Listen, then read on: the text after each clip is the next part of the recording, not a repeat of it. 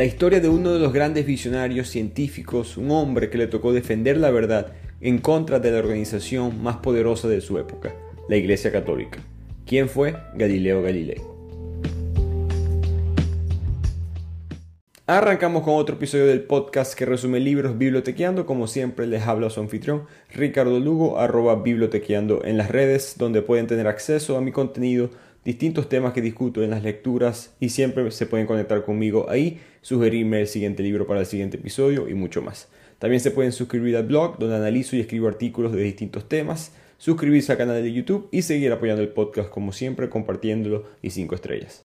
El libro que les traigo hoy es un poco diferente porque es una biografía. Eh, la autora es Patricia Brennan de Muth, pero Patricia es una escritora de libros para niños específicamente. Lo que sucedió fue que hubo una serie en inglés publicada por la editorial Pingüino en Estados Unidos, que habla solamente de distintos personajes o sucesos en la historia, biografías muy sencillas, alrededor de una hora cada libro, porque está orientada para niños o digamos jóvenes adolescentes.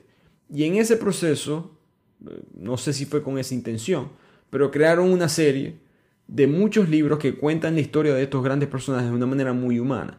Porque no tienen un ángulo político, no tienen un ángulo ideológico, simplemente cuentan cómo son las cosas, quizás menos complicadas. Y me gustó, yo que yo he mirado mucho a Galileo, por, ya van a ver por qué específicamente, pero él, la vida de él fue muy complicada y me gustó la manera tan sencilla en la cual este libro contó su historia. Y yo me gustó tanto que empecé a leer más de esta serie. Terminé leyendo como 9, 10 libros. Eh, hablan de distintos personajes. En la encuesta de este episodio pueden votar si quieren ver más episodios como este, sí o no. Pero decidí Galileo porque es uno de los más populares de la serie y porque uno, como mencioné, de los personajes que más yo respeto. Pero solamente 70% de lo que voy a mencionar viene del libro de Patricia Brennan de Muth, porque hay cosas que sí hay detalles que son importantes agregar que no lo cuenta la biografía o digamos que no le explica en detalle porque están contándolo para una demográfica mucho más joven, eh, mucho más vulnerable en este punto de su vida. Así que empecemos con el resumen de la biografía de lo que para muchos es el padre de la ciencia, Galileo Galilei.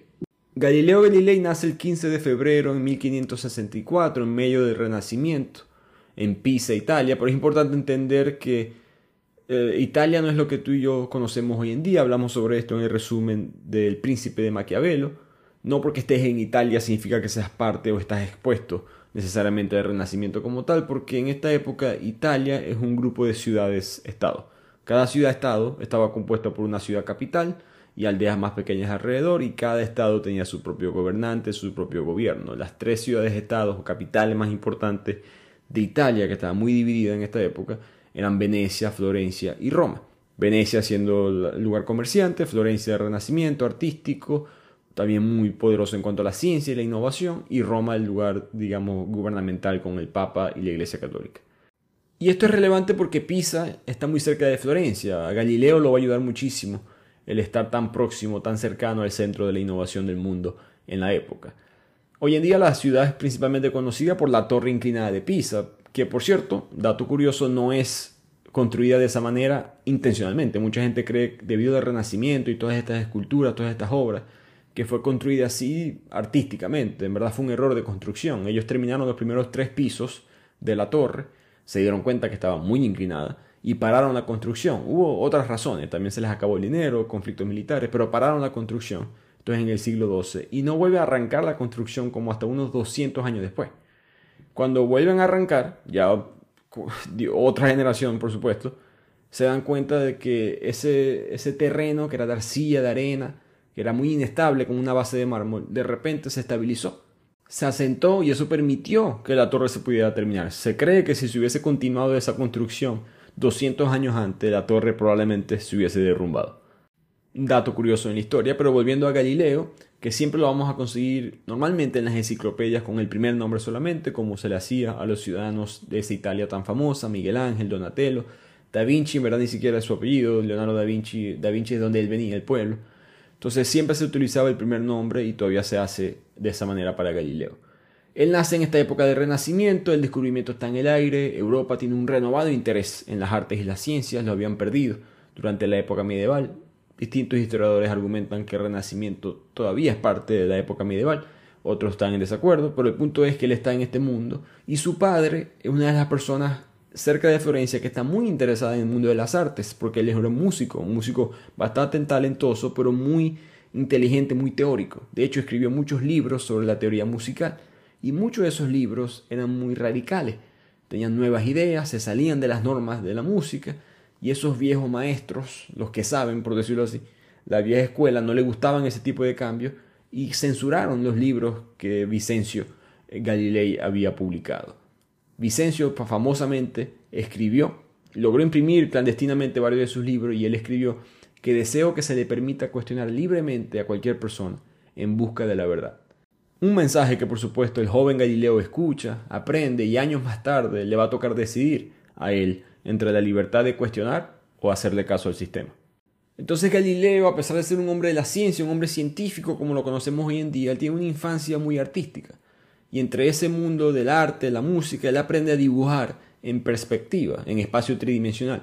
Él practicó dibujando objetos, frutas, cosas que estaban en su casa, las colocaba una tras de la otra y buscaba dibujar exactamente en la misma escala, de, de una manera que el que estuviera viendo esa obra pudiera ver exactamente cómo estaban colocados los objetos. Esa habilidad artística a Galileo le va a ser muy útil más adelante con sus descubrimientos astronómicos. Cuando Galileo tenía 8 años, su familia se mudó a Florencia porque Vincencio consiguió un trabajo en la academia musical, iba a estar haciendo lo que le gustaba y todos decidieron mudarse y en el proceso el padre inscribe a Galileo en un monasterio para que estudiara religión. Vincencio en verdad dice que la principal razón por la cual lo inscribió fue para que él no terminara como un músico o como un artista como él, porque eso no pagaba bien.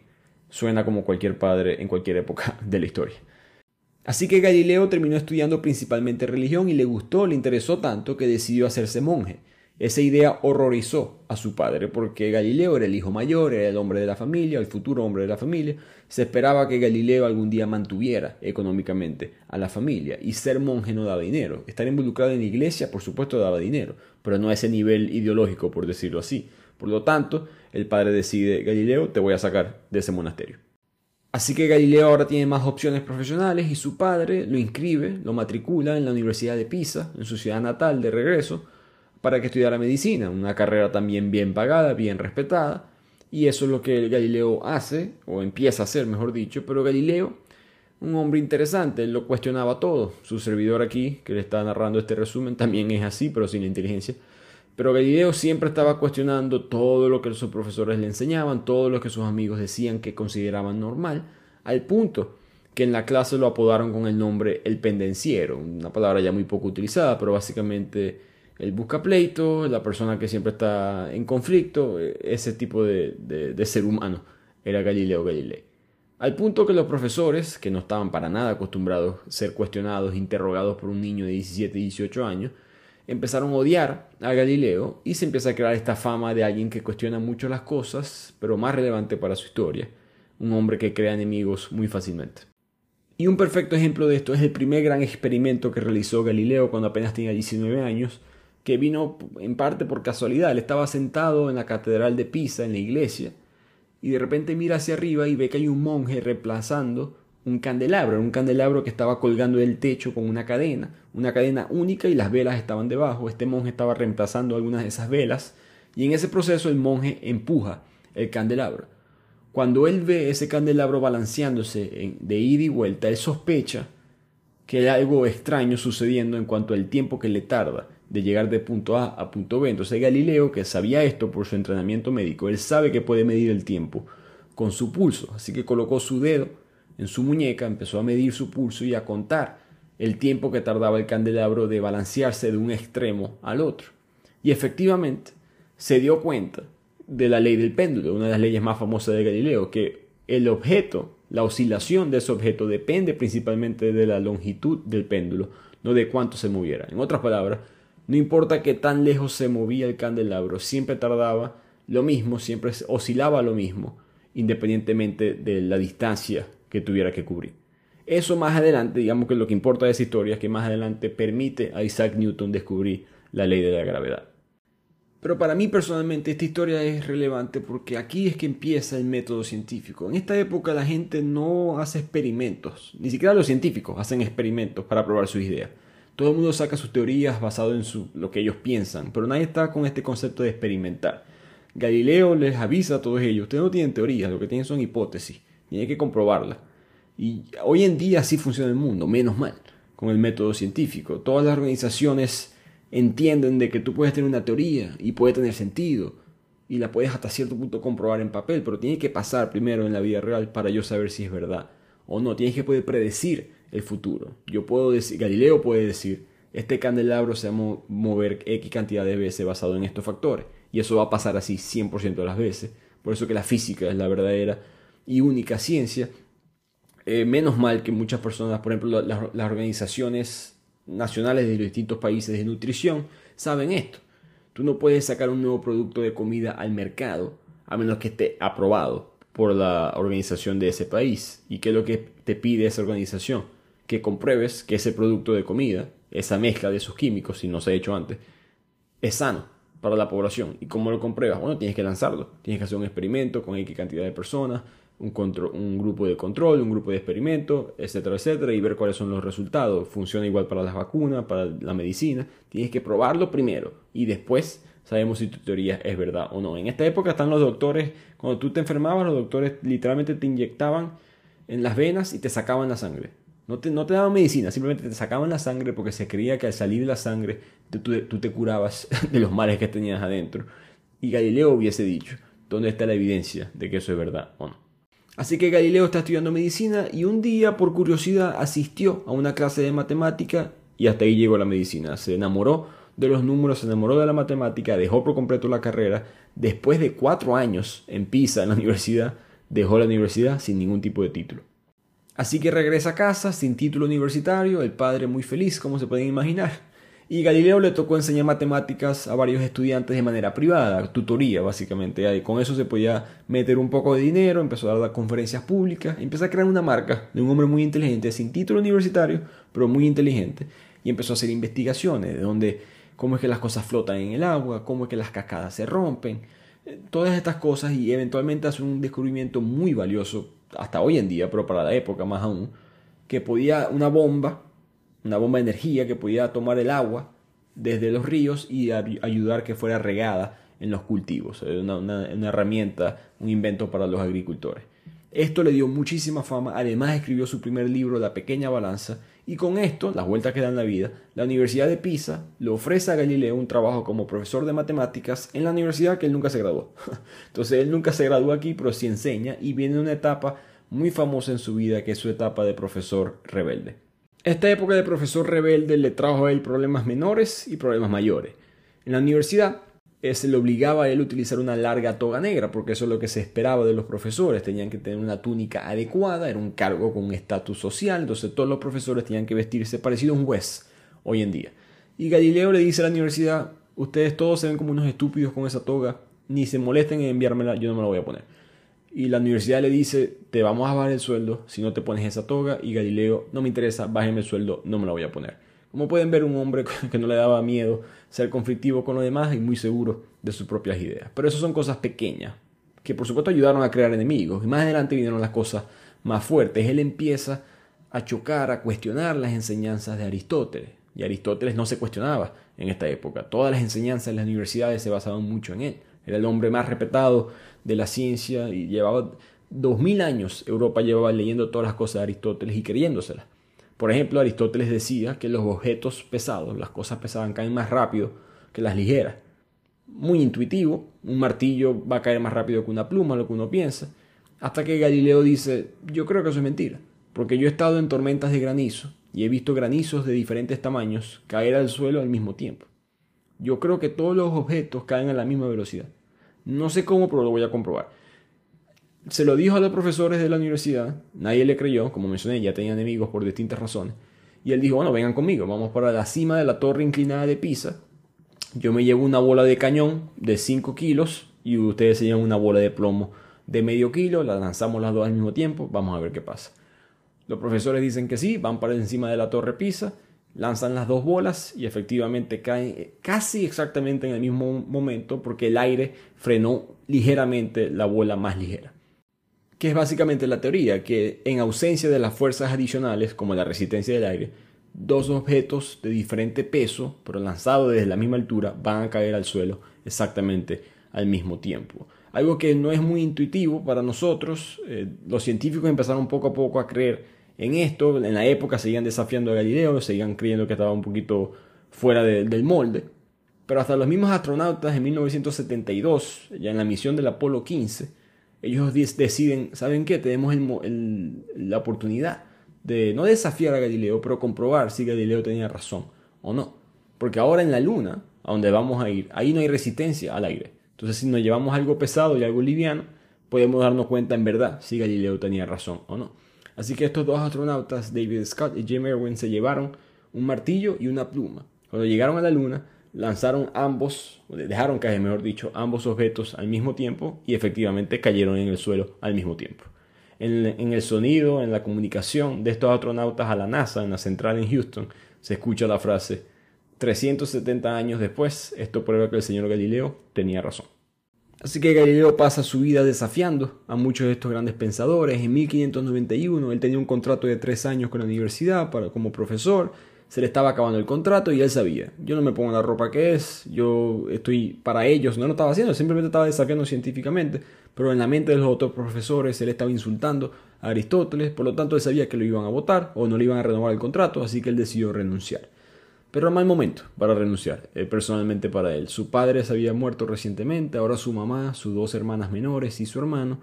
Son cuatro personas en total que ahora él tiene que mantener financieramente. Y necesitaba un milagro que le llegó. La Universidad de Padua, muy cerca de Venecia, contrata, le ofrece un contrato a Galileo para enseñar matemáticas y lo mejor de todo, no solamente va a enseñar lo que le gusta, sino que esta universidad tiene un lema de un lugar de libre pensamiento. Aquí no se va no le van a importar lo que él diga, está libre él de desafiar. Así que él aceptó sin pensar esa oferta y se fue caminando desde Pisa hasta Padua, porque no tenía dinero para ir de otra manera. Esos son 160 kilómetros caminando. Para que tengan una idea, los que me escuchan, yo sé que mucha gente de Colombia, Argentina, México me escucha, 126 kilómetros, que es menos, por supuesto que 160 es la distancia entre Barranquilla, Cartagena, entre Puebla y Ciudad de México es más o menos lo mismo, Buenos Aires a Rosario, es el doble, digamos que mitad de camino a Buenos Aires a Rosario. Eso es lo que él caminó eh, en ese momento, en esa época, eh, momento duro para él, que él siempre recordó con, con bastante dolor emocional por la muerte de su padre y por el poco dinero que él tenía. Y aquí comienza una de las épocas más felices de Galileo. En esa universidad de Padua él asciende al jefe de departamento de matemáticas. Ese puesto fue suyo por los siguientes 18 años, pudo cuestionar, pudo pensar libremente. Su nombre empezó a agarrar fama, las familias nobles de toda Europa empezaron a mandar a sus hijos a estudiar en esta universidad las clases de Galileo específicamente.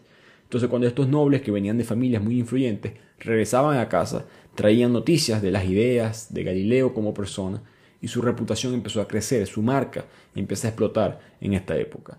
Al mismo tiempo, de manera personal, tuvo un momento complicado porque él se enamora de una mujer, Marina Gamba, pero era de clase social baja, eh, Galileo, por supuesto, ya era un noble, él no se podía casar con ella, la cultura de la época además le exigía a los profesores que se permanecieran solteros, se dedicaran a su trabajo, que estuvieran casados con el trabajo. Entonces Galileo, complicado por razones ideológicas, razones sociales, nunca se casó con ella, tuvo hijos ilegítimamente con ella, tres hijos, pero nunca se casaron. Eventualmente Marina se cansó y se casó con otro hombre.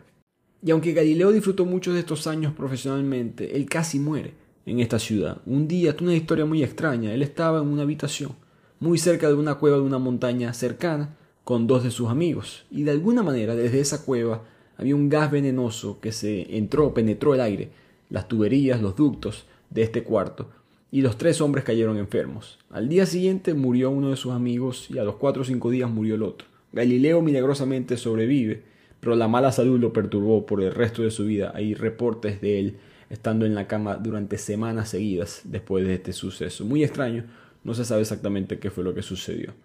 Pero más adelante, él continúa con sus ganas, a pesar de esta enfermedad, él continúa con sus ganas de seguir innovando, seguir creando.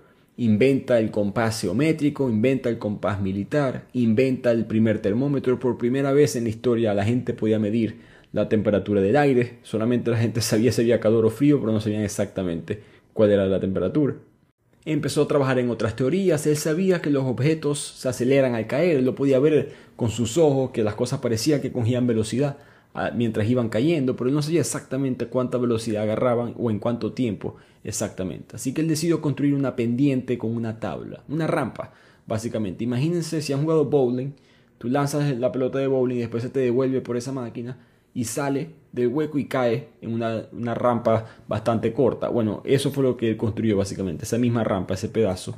Imagínense que alrededor de esa rampa hay tres anillos, uno al principio, uno en el medio y otro al final, de tal manera que la pelota de bowling va a bajar en medio, va a cruzar, a atravesar los tres anillos. Y Galileo lo que hizo fue que le colocó una campana a cada uno de esos anillos. Entonces él va a escuchar cuando la pelota cruce cada anillo. Él sabe la distancia que hay entre anillo y anillo. Y así él puede medir la velocidad con la que caía la pelota en una distancia específica.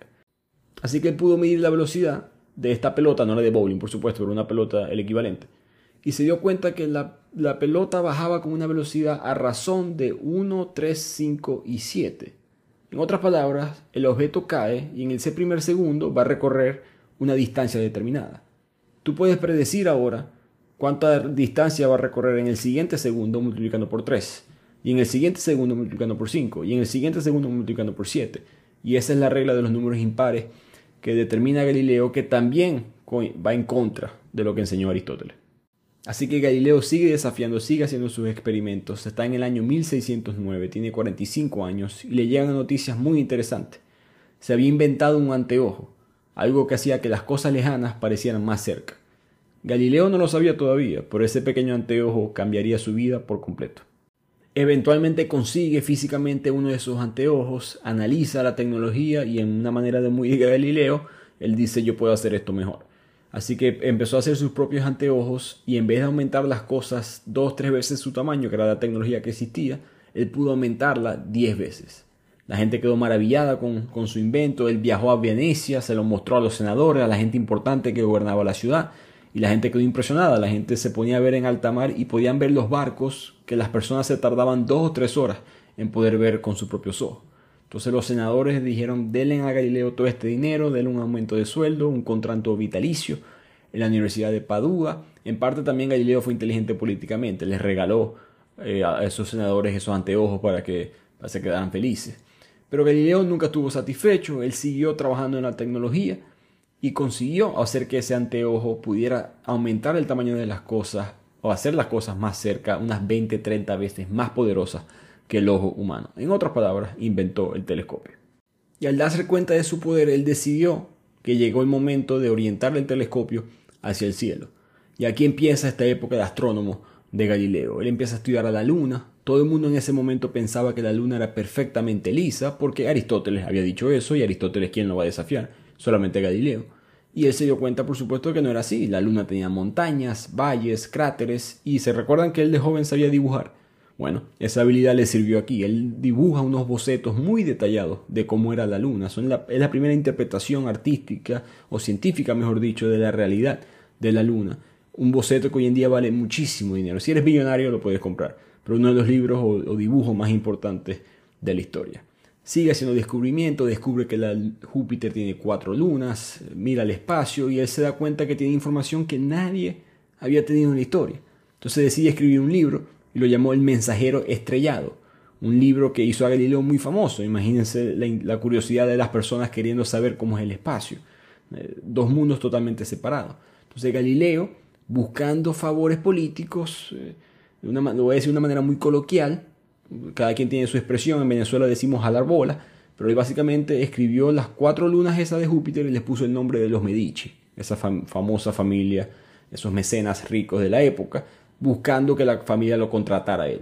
Y por supuesto sucedió. Le funcionó el truco, los Medici lo contratan y ahora Galileo es totalmente libre eh, financieramente e intelectualmente. Y ahí él deja Padua y se regresa a Florencia. Así que la vida es bella para Galileo. Ahora es rico, tiene estatus social, amigo de los Medici, todo el mundo lo respeta, es una celebridad, ya no tiene que enseñar en la universidad, ahora es libre de dedicar todo su tiempo a la investigación. Pero como dice esa frase, cuidado con la gente que pisoteas en el camino hacia arriba, que lo vas a encontrar en el camino hacia abajo. Todos esos enemigos que él hizo no salieron gratis. Los partidarios de Aristóteles pasaron al ataque. Dijeron que Galileo era un fraude, que haría cualquier cosa para llamar la atención. Galileo escuchaba estas críticas, pero no prestaba mucha atención, continuó con su ciencia y un día él apuntó su telescopio al planeta Venus. Durante varias noches él observó a Venus pasar por varias fases, empieza a dibujarlo en los mismos bocetos y se da cuenta como el brillo del planeta estaba cambiando. A veces había una franja de luz a medio orbe, luego había una franja de luz a orbe completo. Su única conclusión lógica, él dice, bueno, debe ser que Venus está orbitando alrededor del Sol y reflejando su luz. Y si eso es así, la única conclusión posible es que si Venus está orbitando alrededor del Sol, nosotros también. Y aquí quiero hacer una ligera pausa porque creo que esto es muy importante. Creo que todos sabemos el impacto social, científico, de entender que ahora es el Sol el centro del universo y no el planeta Tierra. Pero hay que entender, especialmente porque estamos hablando de la biografía de Galileo, el impacto emocional o político que esto significó para él. Recordemos que desde el principio él viene atacando a Aristóteles, y no atacando, eh, desafiando, y con evidencia mostrando que varias teorías de Aristóteles estaban incorrectas. Y esta teoría de que la Tierra está absolutamente quieta en el centro del universo también es de Aristóteles. Y en medio de todos estos ataques, de esta propaganda política, de estos partidarios de Aristóteles que están criticando a Galileo, que tienen mucha influencia en la sociedad, en medio de todo eso, Galileo aún así tuvo la integridad, la decencia, el valor de ir en contra de Aristóteles una vez más, no por atacarlo, simplemente porque él tenía la evidencia, él sabía que tenía la razón, él no tenía por qué esconderse detrás de nada. Y además, él dice, pero tiempo, recordemos que hubo alguien más que ya dijo esto. Unos 20 años antes de que Galileo naciera, Nicolás Copérnico tuvo la idea correcta de que el Sol era el centro del universo y los planetas, incluyendo nosotros, la Tierra, giraba a su alrededor. Pero él siempre mantuvo eso en secreto, porque la Iglesia Católica no quería, o mejor dicho, no estaba de acuerdo con esa idea. La razón era ideológica, teológica.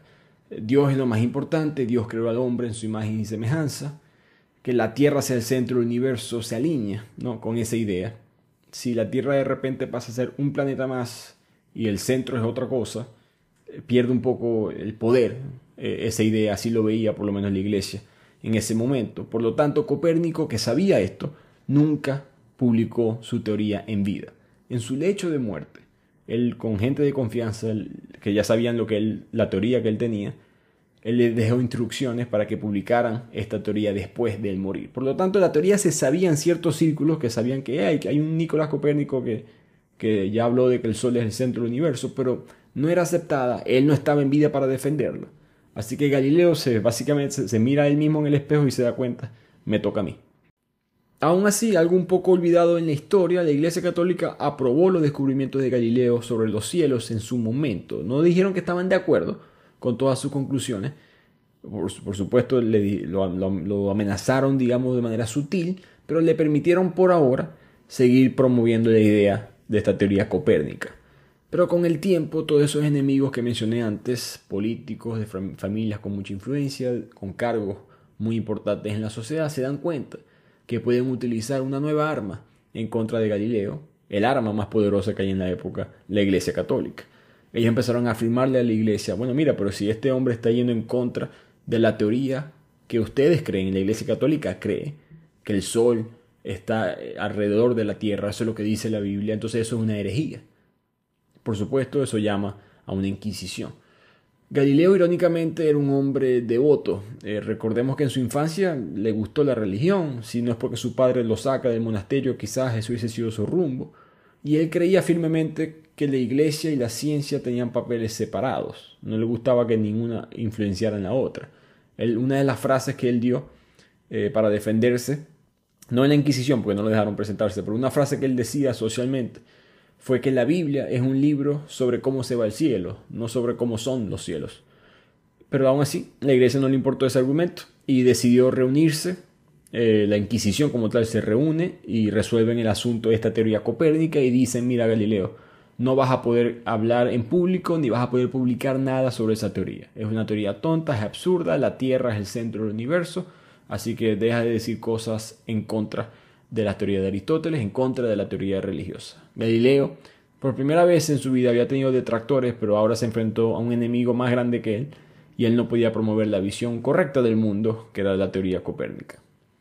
Así que en los siguientes siete años de su vida, él siempre le hizo caso a la Inquisición, nunca se involucró en esta cuestión de la Tierra y el Sol y que iba alrededor, hizo sus experimentos, mejor dicho, sus estudios, análisis, teorías en privado, pero nunca publicó nada. Y de repente llegaron noticias interesantes. En 1623, los cardenales católicos eligen un nuevo papa, Urbano VIII. Y recordemos que Galileo se sabía mover un poco en este mundo de la política, no se involucraba, pero recordemos que le regaló el telescopio a esos senadores, las lunas de Júpiter le puso el nombre de los Medici, él sabía hacer cosas para que la gente gravitara hacia él. Y él empezó a hablar con este papa urbano, lo visitó seis veces en un solo año, empezó a negociar con él, era un papa mucho más mente abierta, pro ciencia, creía en Aristóteles, creía en las enseñanzas de ese filósofo científico, pero era un papa que decía, bueno, pero ¿qué tiene de malo que alguien escriba una nueva teoría? Eso no, no, no, no le veo nada yo personalmente malo, pero por supuesto un hombre en una posición política, él negoció con Galileo y básicamente llegaron a un acuerdo. Tú vas a poder publicar sobre la teoría copérnica como debate, no como algo científico ya comprobado. Solamente puedes mencionar esto como algo que todavía estamos debatiendo, que no estamos seguros, vamos a hacer una pregunta, pero no puedes decir que en verdad lo que tú descubriste es la realidad.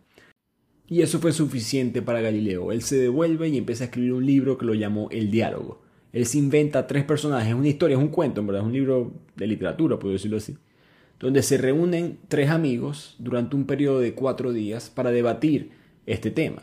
Entonces hay un amigo que se llama Sagredo, es el anfitrión, no toma parte en la discusión, es simplemente una especie de mediador. El segundo amigo llamado Salviati, que argumenta desde el punto de vista copérnico, la teoría que está promoviendo Galileo y el tercer amigo Simplicio, que defiende la creencia de Aristóteles. Galileo eh, es, vivo, en verdad es un hombre vivo. El Simplicio en esa época significaba, era muy cerca, mejor dicho, la palabra simplón, que significaba estúpido. Entonces él le puso a la gente que representaba la teoría de Aristóteles el nombre de estúpido, y Salviati, una especie de, como de sabio, le puso el nombre de Copérnico. Pero el punto es que él escribe esta novela la escribió en italiano en lugar de latín para que la gente común y corriente pudiera leerla, un mensaje al pueblo para que tuviera acceso a todo el mundo, muy parecido a la Divina Comedia de Dante. Él hizo lo mismo. Le tardó cinco años escribir el diálogo, no por, digamos, el costo literario, sino el costo de, de enfermedades. Recordemos que él estaba muy enfermo, ya estaba en una edad un poco más avanzada, se estaba enfermando más a menudo y se tardó tiempo en publicarlo. Y aquí viene un golpe de mala suerte para el libro como tal, porque el libro estaba escrito pero no estaba publicado. Galileo tiene que enviarlo a Roma para que lo aprueben y en ese proceso llega la plaga que detiene todo. La peste, la peor pandemia de la historia, llega a Florencia en 1631, mata a 11.000 personas de una población de 75.000, para que tengan una idea de, se imaginan el caos totalmente eh, de salud y social, económico que hubo en esa época. Galileo de alguna manera nunca ni siquiera se enfermó. Así que él, sobrevive a la plaga y en 1632, ya él tiene 68 años, publica finalmente el diálogo. Todo feliz y de repente el Papa Urbano se voltea. La razón por la cual el Papa se volteó, como siempre, política. En este momento en Europa había una guerra religiosa entre los católicos y los protestantes y el Papa estaba bajo mucha presión de adoptar una línea dura contra cualquier persona que quisiera desafiar a la Iglesia. Si te salías de la línea de pensamiento de la Iglesia, no solamente era herejía, pero además está del lado enemigo en una guerra. Por lo tanto, era muy peligroso para él, el Papa, permitir que un libro como el Diálogo existiera. Así que él tuvo que ordenar a la Inquisición investigar a Galileo y lo convocan a Roma para ser procesado por el cargo de herejía. Los médicos de Galileo de hecho dijeron que Galileo ya tiene 68 años, está muy enfermo, él no puede estar viajando.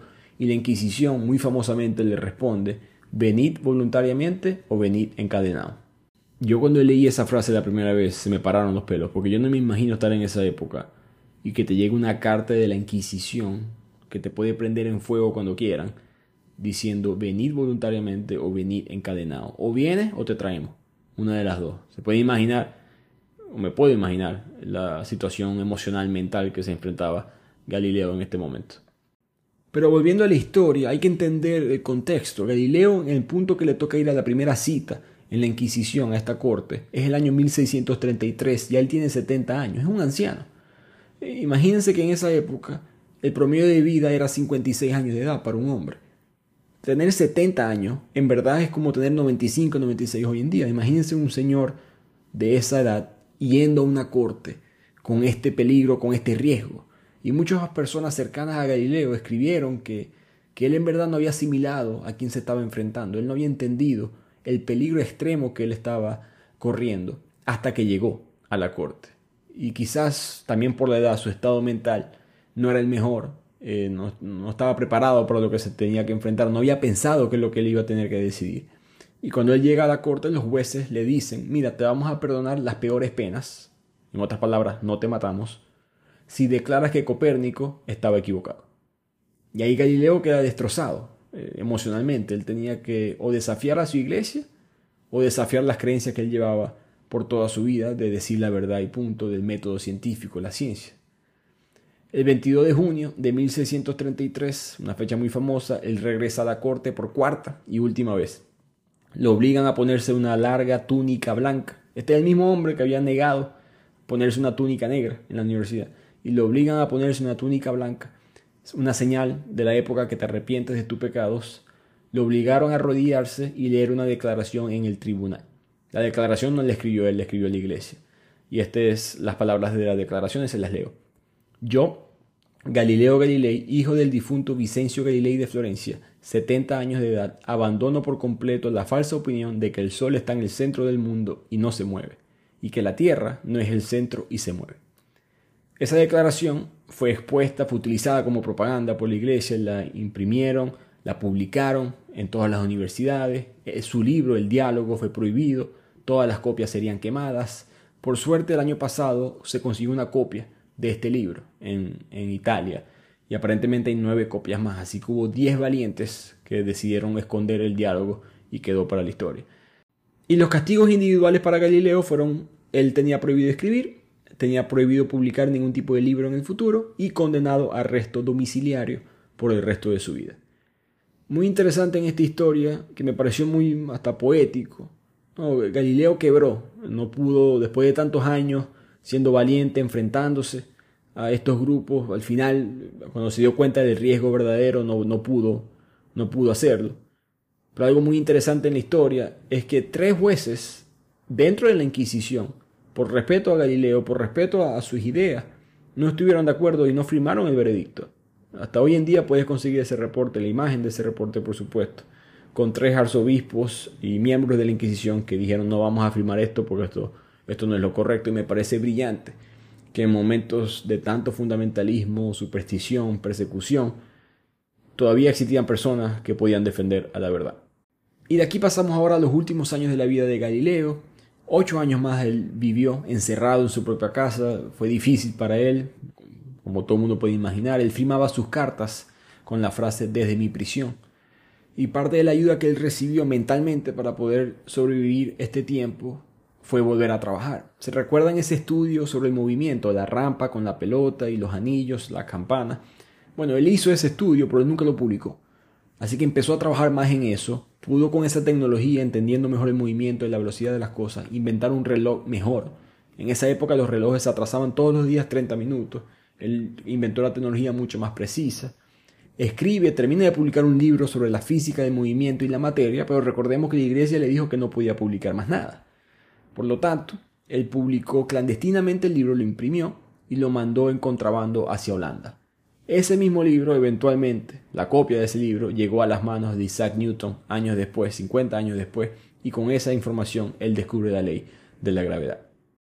Tristemente a Galileo le tocó vivir ciego los últimos días de su vida, un hombre que una vez vio un mundo nuevo y brillante a través de su telescopio, ahora le toca vivir en la oscuridad, encerrado en su propia casa. Terminó dictándole todo su trabajo a su hijo, a sus amigos y muere un 8 de enero de 1642, de 78 años. Albert Einstein llamó a Galileo el padre de la ciencia moderna, y en el siglo XVIII, ya 200 años después de Galileo, es que empiezan las cosas a cambiar en cuanto a su percepción. Poco a poco se fue aceptando la visión del sistema solar centrada en el Sol.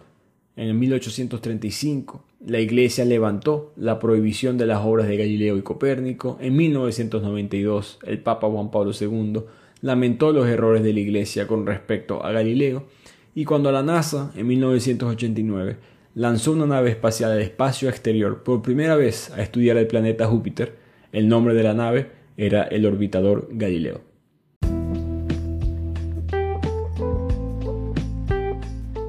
Como siempre, una conclusión personal del libro. Pienso que Galileo, con todas sus ideas revolucionarias científicas, el movimiento de los objetos, Venus, Júpiter, el sistema solar, esas son cosas que nos ayudaron a avanzar tecnológicamente, científicamente, a comprender mejor nuestro mundo físico. Pero creo que en esencia lo que yo siempre admiré y aprendí con el tiempo a respetar de él es que él cambió no solamente cómo vemos los cielos, sino cómo nos vemos a nosotros mismos, cómo vemos a nosotros en el universo, tanto científicamente como filosóficamente. Él creó esta revolución científica que sacude las fundaciones del conocimiento de la época, él desafía la autoridad, eh, él allanó el camino para la era moderna de la ciencia, siempre poder desafiar, siempre poder cuestionar, a pesar de enfrentarse a cualquier mal, como quizá uno de los peores que fue la Inquisición. Así que por respeto a Galileo Galilei, eh, creo que siempre tenemos que mantener su ejemplo. Lamentándolo mucho, al final él no pudo ganar la batalla. Hay gente que lo critica por haberse arrodillado ante la Inquisición, creo que es fácil decirlo, sentadito en el sofá con wifi y aire acondicionado. Pero creo que él aún así, por, por 70 años de su vida, eh, no se doblegó. Y esa es la esencia que me gusta de él y esa es la esencia que, que me llevo de su historia. Así que espero que hayan disfrutado este resumen. Como siempre, nos vemos el próximo episodio de Bibliotequeando. No se les olvide responder la encuesta que está en este episodio.